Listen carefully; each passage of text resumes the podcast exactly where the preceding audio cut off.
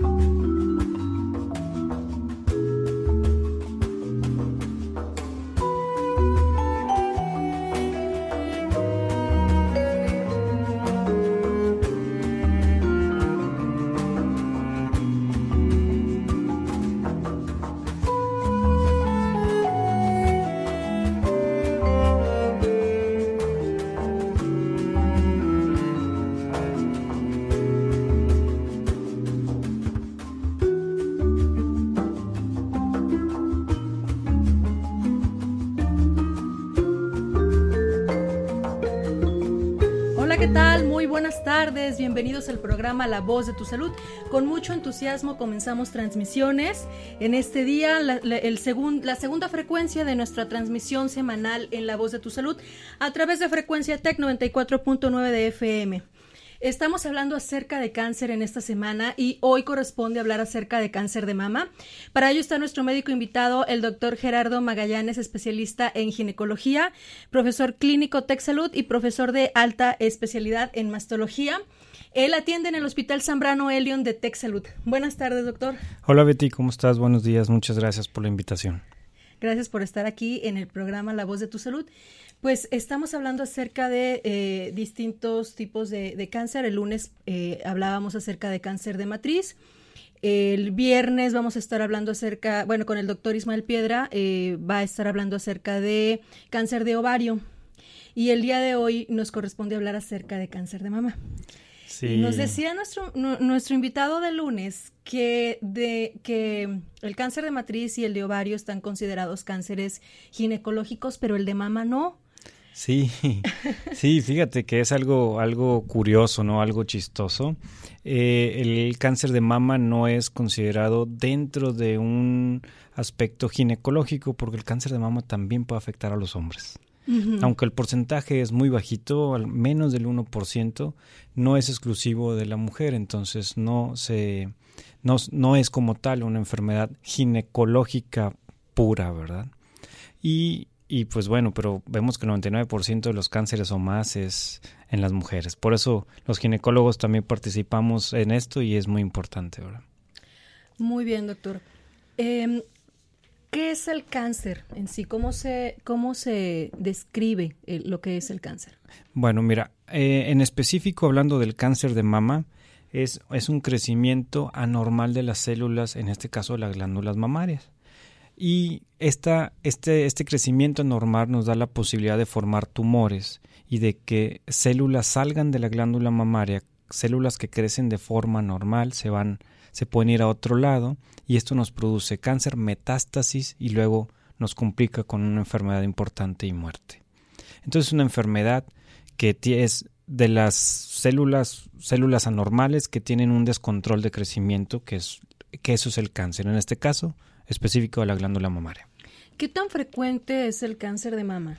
Fíjate que la frecuencia del cáncer de mama es muy importante, es muy, muy muy importante a nivel mundial y en México. O sea, por el número de personas que se enferman de cáncer sí, de mama. Fíjate que en México es el cáncer más frecuente de la mujer y es el segundo casi casi empatado con pulmón en ambos sexos, es decir, pulmón de, de mujer y de hombre es prácticamente el mismo número o la misma frecuencia de solamente cáncer de mama. Estamos hablando de alrededor de 27 mil casos anuales en México y alrededor de casi 7.000 muertes en México por cáncer de mama. Y a nivel mundial estamos hablando de 2 millones, arriba de 2 millones 100 mil y también un número muy importante de muertes. Es el cáncer más frecuente en la mujer y es un cáncer que podemos diagnosticar a tiempo y tratarlo, ¿verdad? Esa es la importancia que hacemos siempre cáncer de mama. Muy bien, doctor. Entonces ya nos estás diciendo de alguna manera que, bueno, hay una aquí una, una diferenciación entre el diagnóstico oportuno y la prevención, ¿no? El, el, el hecho de que no te dé la enfermedad a diferencia de diagnosticar oportunamente. ¿Nos puedes platicar un poco de esto? Claro, claro que sí. O sea, el diagnóstico oportuno es detectar una enfermedad en una etapa en la cual el tratamiento o el manejo no sea tan grande y que no impacte tanto en la calidad de vida y sobre todo que podamos hacer una curación. Y la prevención es hacer o disminuir hacer cosas o disminuir los factores de riesgos para tratar de hacer que no te dé. Aunque puedes tener ningún factor de riesgo y que te dé cáncer de mama y puedes tener todos los factores de riesgo y que no te dé cáncer de mama, ¿verdad? Muy bien.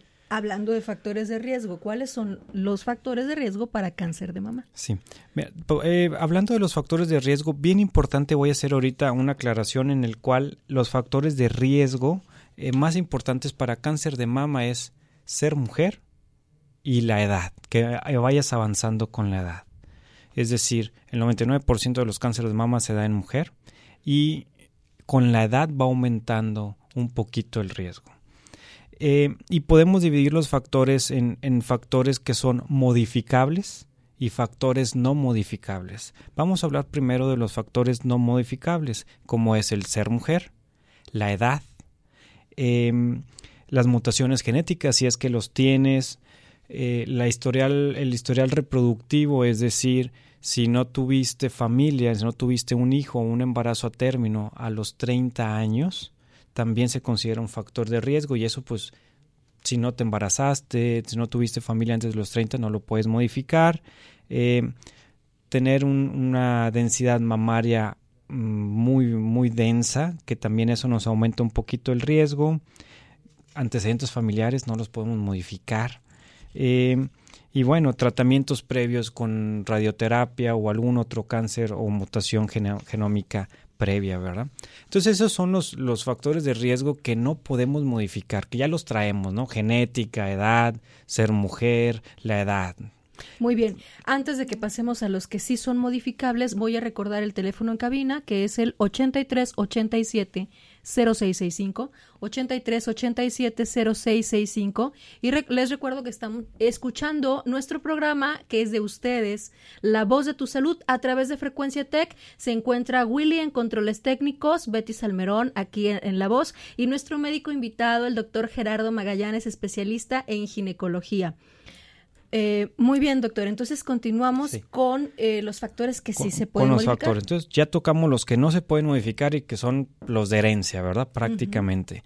Y los que sí se pueden eh, modificar, bien importante. Y se van a, van a decir que siempre repetimos lo mismo, ¿verdad? Pero es tabaquismo, obesidad, sedentarismo, alcohol, eh, el historial reproductivo que si eres joven o la lactancia, la lactancia es modificable, sí lo podemos hacer y algún tratamiento hormonal no seguido por un médico, ¿verdad? Entonces esos son los aspectos modificables que podemos hacer para disminuir el riesgo de tener cáncer de mama. En el punto de la lactancia, si nos puedes especificar más a qué se refiere. Sí, la lactancia es, eh, vemos... Sí, eh, vamos tenemos una llamada, ah, ahorita regresamos. perfecto. Buenas tardes. Buenas tardes. ¿Con quién tenemos el gusto? Mari Carmen Ríos. Mari Carmen, ¿tienes alguna pregunta? Sí, lo que pasa es que, digo, yo sí he tenido problemas con lo de las bolitas, ¿verdad? De, de del pecho, ya tengo denso, este, las, este, tengo 49 años, tres hijos, este, y de hecho mi ginecólogo cuando me hacen el chequeo me mandaron una vez con el oncólogo y el oncólogo con la radióloga dos años este monitorearlos por cada seis meses pero pues me dijeron que pues que eran benignos verdad ay se le cortó la llamada. Sí. Se le, se le cortó la llamada a Mari Carmen Sí, fíjate, importante, lo, por ahí alcancé a escuchar bien lo, que nos comentaba Mari Carmen, importante, este, que refería a unas bolitas, ¿no? Y eso son, es un síntoma importante. Sin, sin embargo, la mayoría de las bolitas de la glándula mamaria son benignas. Estamos hablando del 90% de las bolitas que estén en mama son benignas, pero, ojo, tienes una bolita, ve y revísate, no eres experta.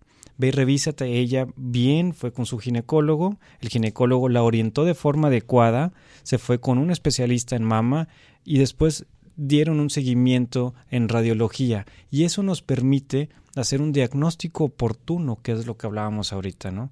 Porque a veces, digo, los factores, algunos no son modificables, ya los traemos, pero si ya traemos por ahí el, factor eh, de probabilidad alto, pues bueno, hacer una detección oportuna. Y hay que mencionar que una de cada ocho mujeres, cada ocho, cada nueve, tienen van a desarrollar en algún momento de su vida cáncer de mama. O sea, es tan importante que si estamos en un salón con 100 mujeres, 8, 9 mujeres van a tener cáncer de mama de ese salón. O sea, es muy, muy impactante el número, ¿verdad?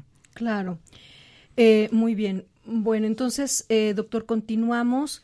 Em, nos estabas mencionando los, los que sí son modificables, que son muy comunes a, um, a muchos cánceres. a muchos cánceres, ¿no? Y a muchos tipos de enfermedad.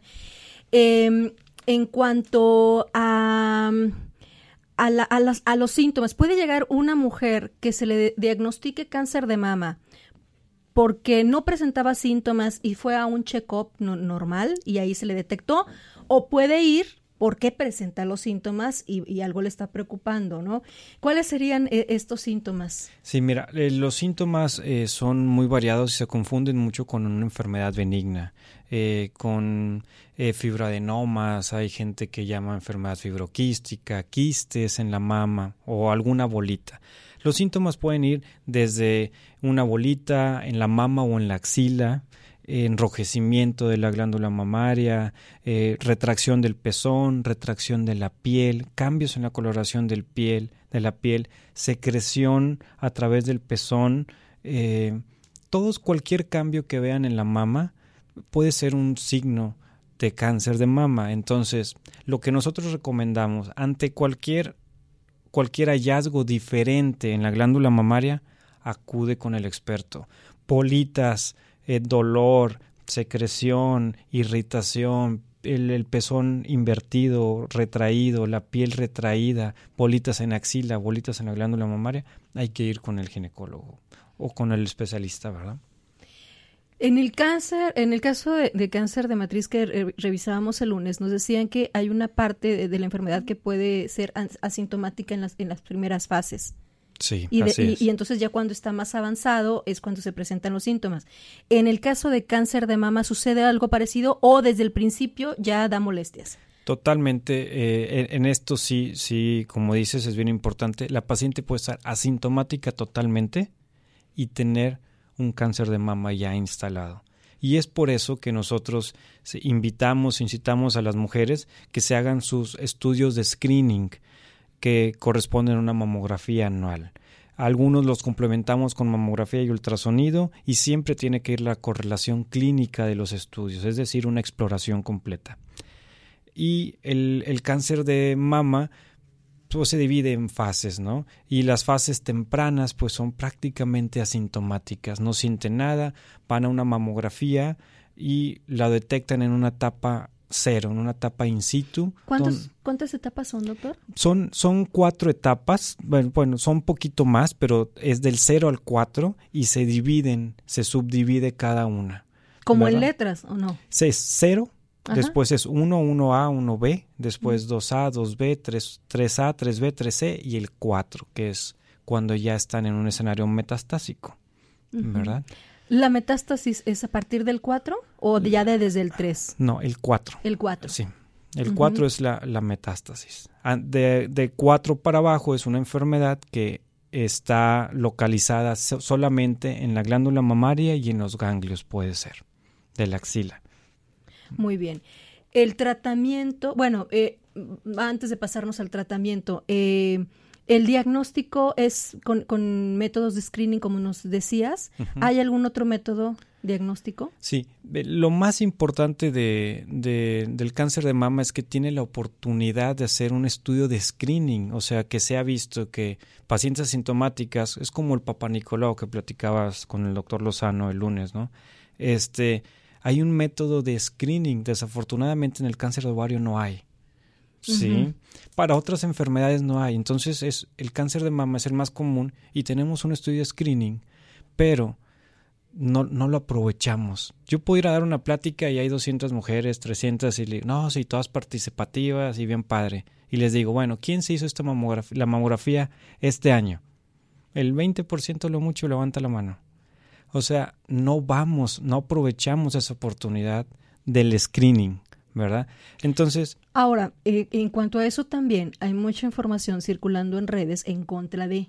Claro. Y puede ser uno de los factores que estén influyendo. Sí, totalmente. La verdad que hoy en día las redes y la de voz en voz eh, juegan un papel importante, pero no, la verdad que la mamografía no es un totalmente inocua porque es radiación, es una radiografía, pero es mínima y no afecta, o sea, no, no hay un impacto en la vida de la paciente que se tome una mamografía. Te puedes hacer un TAC y es muchísima más radiación que una mamografía y una mamografía es anual. Entonces, definitivamente hay que desmitificar que la mamografía produce cáncer, ¿no? No, para nada. Y al contrario, sí te ayuda a diagnosticar un cáncer de mama temprano. Y lo importante de diagnosticar el cáncer de mama temprano es que el tratamiento es menos. Menos tratamiento, menos, menos recuperación y, y pues menos, menos impacto económico también, ¿verdad? Muy bien, doctor. Entonces son cuatro fases que como que si contamos desde la cero serían como cinco, ¿verdad? Sí. y con sus subdivisiones, como platicábamos, con sus ¿verdad? Subdivisiones. Eh, ¿Cuáles de, de estas fases tienen un muy buen pronóstico? La verdad que hoy en día el cáncer de mama, dependiendo del subtipo de cáncer de mama, de la biología tumoral, nosotros le llamamos, tiene un, un pronóstico bastante favorable. Hay mucho recurso humano, inclusive aquí Salud, nosotros en el, en el Hospital Zambrano, en el grupo que somos de ginecólogos, cirujanos, oncólogos, radioterapeutas, eh, investigadores, hay muchos eh, investigadores del Sistema Nacional de Investigaciones aquí, eh, trabajamos para, para, para hacer investigación y para favorecer este esta mejoría en el pronóstico. Hay mucho recurso humano económico y nos ha hecho que el cáncer de mama sea muy favorable en la mayoría de las etapas. Sin embargo, definitivamente hay una en cuando tenemos una etapa 2 para abajo, el pronóstico es mejor todavía. Pero algo que se tiene que saber es que el cáncer de mama hoy es bastante, o sea, hay mucho tratamiento, ahí es algo muy bueno, ha crecido, cada ratito, o sea, te pudiera decir que, o sea, de un año al otro, si no sigues en constante lectura, investigas, eh, educación continua, te pierdes, porque es una velocidad impresionante lo que está cambiando hoy en día. Muy bien. Eh, vamos a, a una breve, muy breve pausa y regresamos aquí en La Voz de tu Salud.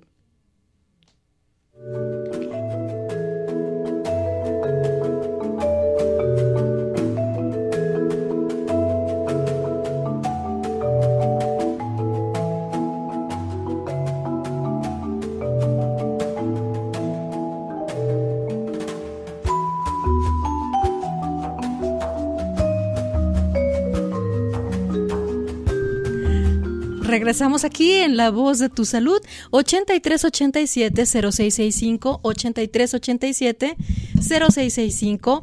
Estás escuchando eh, a través de Frecuencia Tech tu programa La Voz de tu Salud. Nuestro médico invitado, el doctor Gerardo Magallanes, especialista en ginecología eh, del Instituto de Cáncer de Mama del Hospital Zambrano Elion de Tech Salud. Muy bien, doctor. Entonces, eh, incluso con, eso que nos comentas, si estamos hablando eh, de una fase ya 4, que es una fase ya con metástasis, ¿podemos hablar también de buen pronóstico en esa fase? O sea, con todo lo que contamos actualmente. Fíjate, que la, la fase 4 es una fase que es una enfermedad metastásica. Entonces, ya cuando tenemos una fase 4, una etapa 4, eh, ya no hablamos de una curación.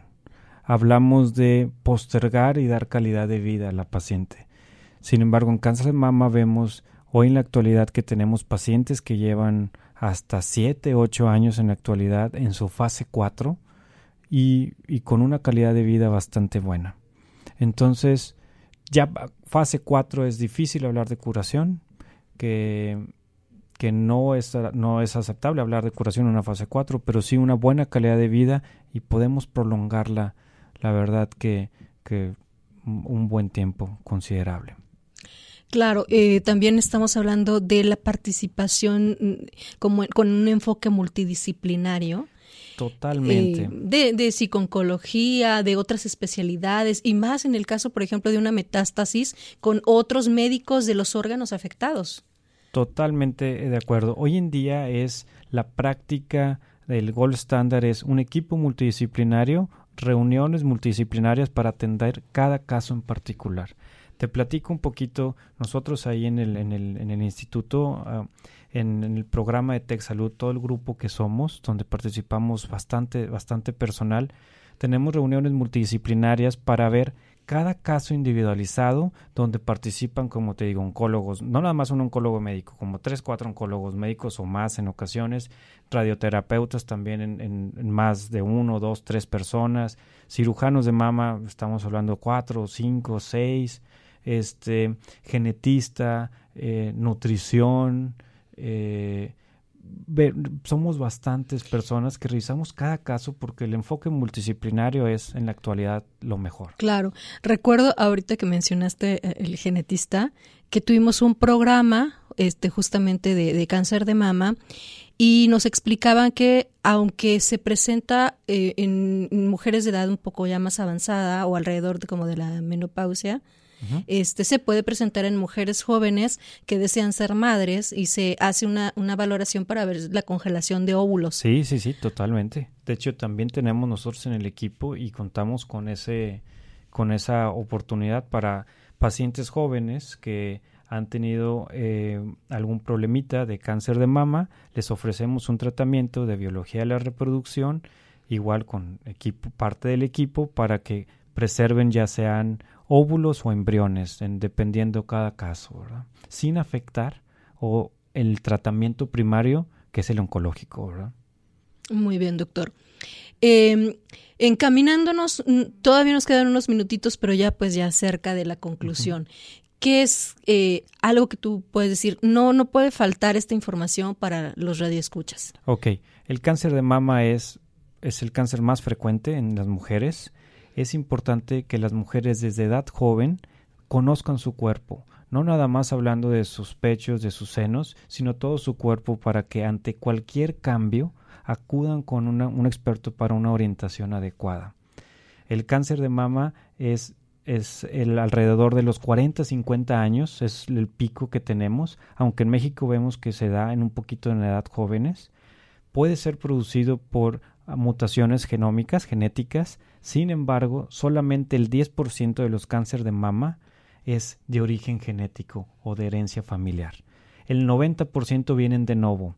Entonces, que no tengas ningún cáncer de mama en la familia o de varios en la familia quiere decir que no te va a dar cáncer de mama. No. Ojo, el 90% de los cánceres de mama son de novo. Eso es importante. Y aprovechen el screening, la oportunidad que hay, vayan a hacerse sus estudios de screening, mamografía, ultrasonido, acudan con su médico especialista para que los oriente y la, y la valoración clínica. Y que hoy el día en el cáncer de mama el tratamiento es bastante bueno y siempre ofrecemos una reconstrucción y una forma, eh, la forma, la mejor forma estética posible para las pacientes. Eh, doctor, en, en, el pasado, eh, hablar de cáncer de, bueno, si nos vamos más atrás era como cáncer igual a muerte, luego esto cambió, Así hay este, muchas cosas que se pueden hacer y también eh, antes era como sinónimo de estirpar la mama. Y Así actualmente es. hay tratamientos que son conservadores. ¿Nos puedes hablar un poco de esto? Fíjate, muy importante lo que dices. Hoy en la actualidad le damos un peso todavía mayor a la cirugía conservadora de mama que quiere decir que nada más quitas el tumor o el, el, el, área afectada de la mama, pudiendo la mujer preservar la mama sin ningún problema.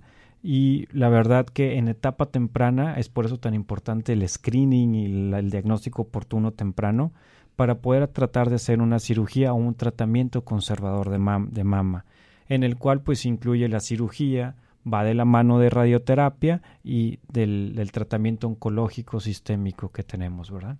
Muy bien, y es muy importante, este, regresando a lo que mencionábamos de la parte del equipo multidisciplinario, la parte de atención psicológica, psiquiátrica, en el caso que se requiera. Se mueven demasiado las emociones. Totalmente. Con cualquier enfermedad que te tienes tal cosa, ya, este, se, se, se siente, ¿no? El cuerpo, el cuerpo tiene manifestaciones de las enfermedades, de las emociones. Entonces es importante tratarlo Totalmente, y no nada más a la paciente, a la familia, ¿no? Claro. O sea, también es ayudarlos, llevarlos de la mano. Eh, tenemos una psicóloga también en el equipo este y la verdad que les ayuda mucho. Así es, este, todos los, los, miedos, ¿no? El miedo más grande que es el miedo a morir y qué me va a pasar y si, que, cómo, si se va a deteriorar mi cuerpo y a qué ritmo y qué voy a poder hacer.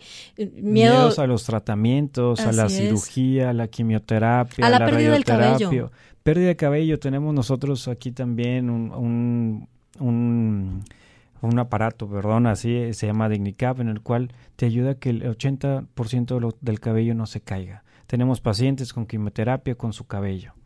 O sea, son muchos miedos, como dices, y hay que desmitificar todo eso.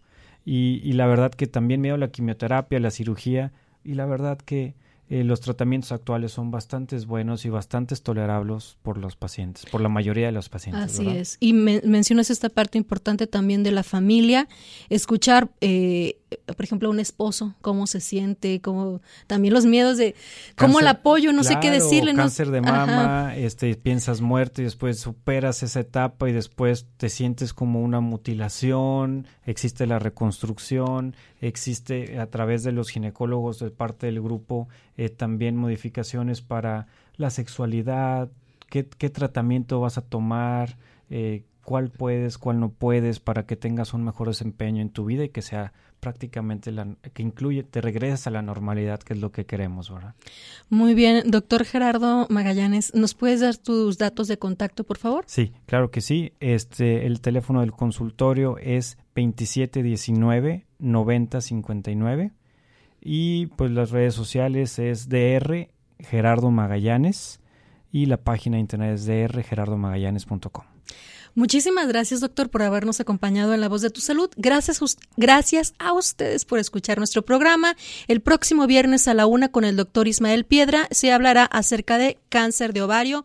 Muchas gracias, Willy, en Controles Técnicos. Se despide Betty Salmerón.